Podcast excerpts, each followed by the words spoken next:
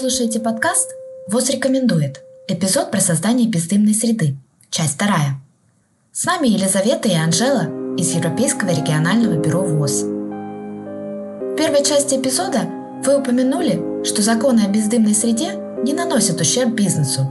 А как вы тогда объясните опубликованные исследования, которые говорят о негативном экономическом воздействии? А, тщательный обзор различных видов исследований, а, которые содержатся в литературе, показал, что вот те исследования, в которых сообщается о негативном экономическом воздействии, они обычно плохо спланированы и проведены. И более того, 94% из них, как правило, профинансированы самой табачной промышленностью или ее союзниками. А вот научно обоснованные же исследования, проведенные с использованием объективных показателей, таких как, например, число функционирующих заведений, изменение объемов продаж и уровней занятости, не показали негативного воздействия запрета употребления табака на экономические аспекты ведения бизнеса. Такие выводы были сделаны в ряде обзоров, недавно проведенных в отдельно взятых странах нашего региона, в том числе в Бельгии, на Кипре, в Италии, Норвегии и в Испании. А в других странах, например, в Венгрии и в Соединенном Королевстве, анализ показал, что общее экономическое воздействие на бизнес было даже положительным. Так, например, исследование, проведенное в Великобритании, а, показало чистый прирост 155 тысяч рабочих мест в индустрии отдыха и развлечений. И вот авторы исследования объясняют это тем, что курильщики, бросившие курить, с большей вероятностью начинают тратить существенную часть своего дохода на отдых и развлечения. Даже так, интересно. Помимо 14 стран с жесткими антитабачными законами, в других странах Европейского региона также осуществляется определенная политика в области борьбы против табака. Но она может не охватывать все общественные места или содержать исключения, например, в виде специально отведенных зон для курения. Елизавета, как вы считаете, эти частичные законы обеспечивают адекватную защиту для некурящих? Очень важно, Александр, помнить, что безопасного уровня воздействия вторичного табачного дыма не существует.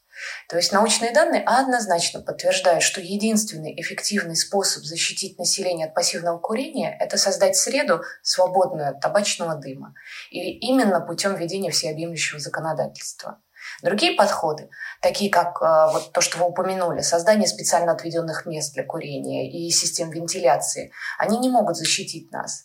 Потому что табачный дым, он легко перемещается из вот этих специально отведенных мест для курения в места, где курение запрещено.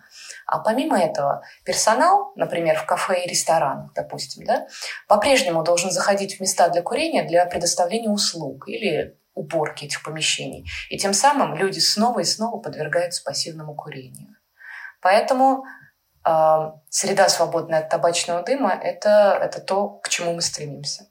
Ну а как насчет исключений для новых никотиновых табачных изделий, таких как электронные сигареты или другие изделия из нагреваемого табака?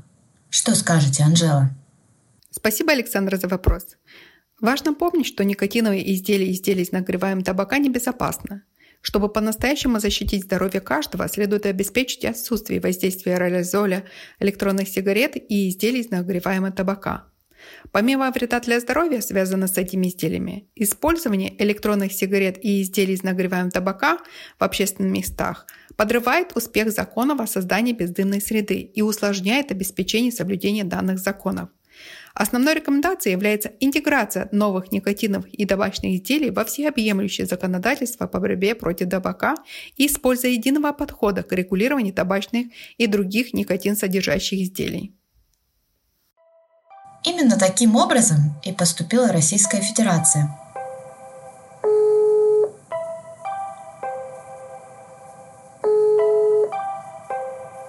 В нашем подкасте принимает участие Виктор Зыков, заместитель начальника управления профилактики факторов риска и коммуникационных технологий в здравоохранении Центрального научно-исследовательского института организации и информатизации здравоохранения – при Министерстве здравоохранения Российской Федерации. Здравствуйте, Виктор. Добрый день, Александра.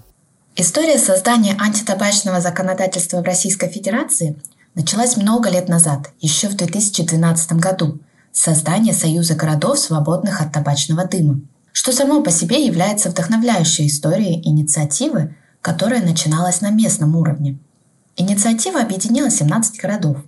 В июне 2014 года вступил в силу федеральный закон об охране здоровья граждан от воздействия окружающего табачного дыма и последствий употребления табака, который ввел запрет на употребление табака во всех общественных местах. Поскольку этот закон не распространялся на новые никотиносодержащие и табачные изделия, в 2020 году к нему были приняты соответствующие поправки. С октября того же года новые никотиносодержащие изделия подлежат тем же ограничениям на использование в общественных местах, что и традиционные сигареты. Виктор, скажите, пожалуйста, с какими проблемами столкнулась Российская Федерация при принятии поправок о новых никотиносодержащих изделиях. Эти сложности были похожи или отличались от проблем, возникших при принятии первоначального закона в 2014 году? Да, действительно, при внесении поправок в действующий антитабачный закон авторы законопроекта и органы здравоохранения столкнулись э, с новыми сложностями, с новыми вызовами. Они заключались в том, что табачная индустрия провела беспрецедентную кампанию – это касалось в том числе того сформированного объема научных исследований, которые ими же и были заказаны э, изначально под э, те новые продукты, которые выпускались на рынок. И, безусловно, что касается научных доказательств, это изначально вызвало споры и жаркую полемику. Слишком мало еще были изучены на тот момент эти новые продукты, не так много было независимых объективных исследований, но, тем не менее, такие исследования нашлись, э, такие исследования были.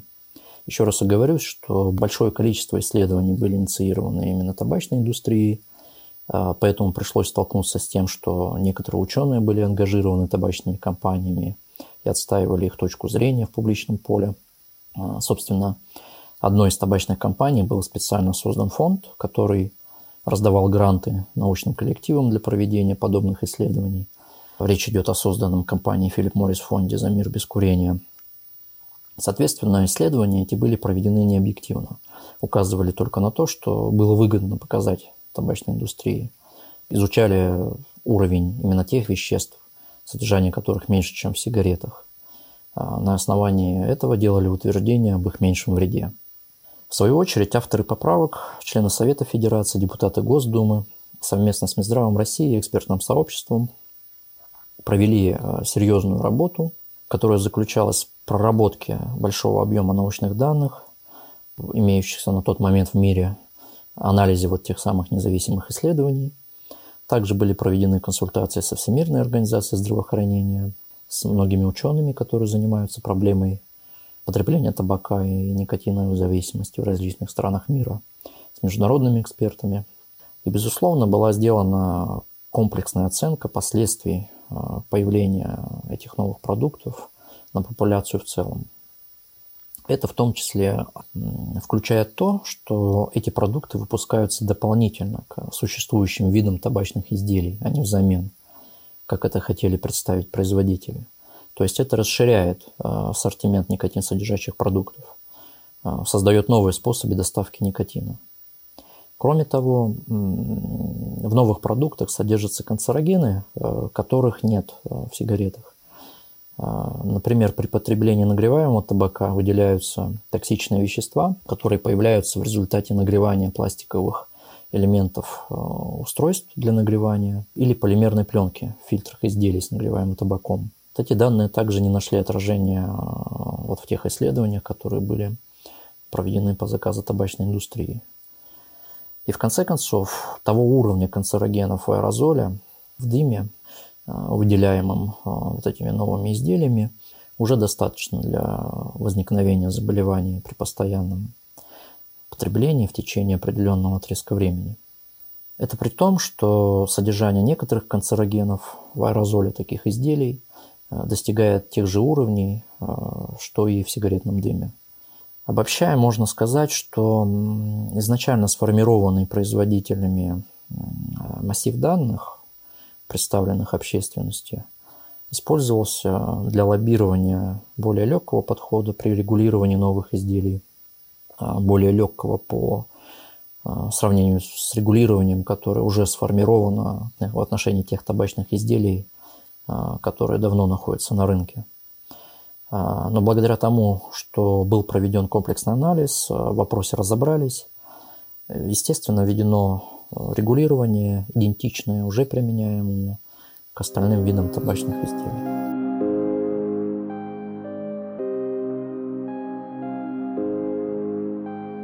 Спасибо огромное, Виктор, что поделились опытом Российской Федерации.